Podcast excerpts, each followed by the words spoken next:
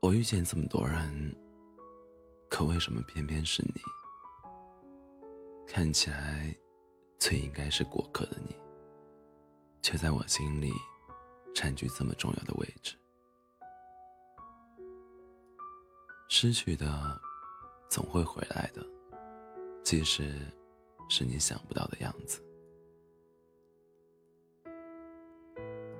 总有一天，你会对着过去的伤痛微笑，你会感谢离开你的那个人，他配不上你的爱，你的好，你的痴心，他终究不是命定的那个人。幸好他不是。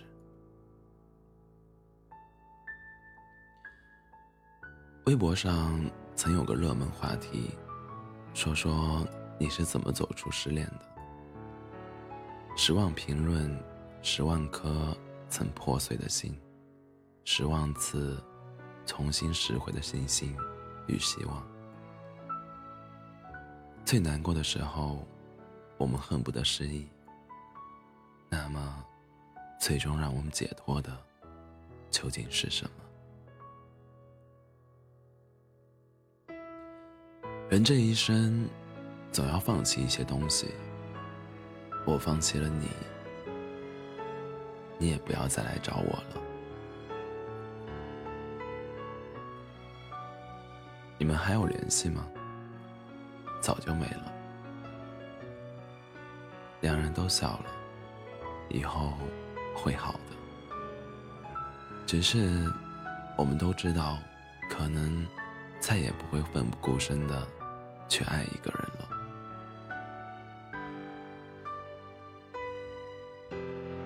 你不会知道，那些温柔又决绝的句子，是我流过多少眼泪，才写出来的。后来，有别人牵我的手，我也打算试着接受了，毕竟，我还有长长的一生要走。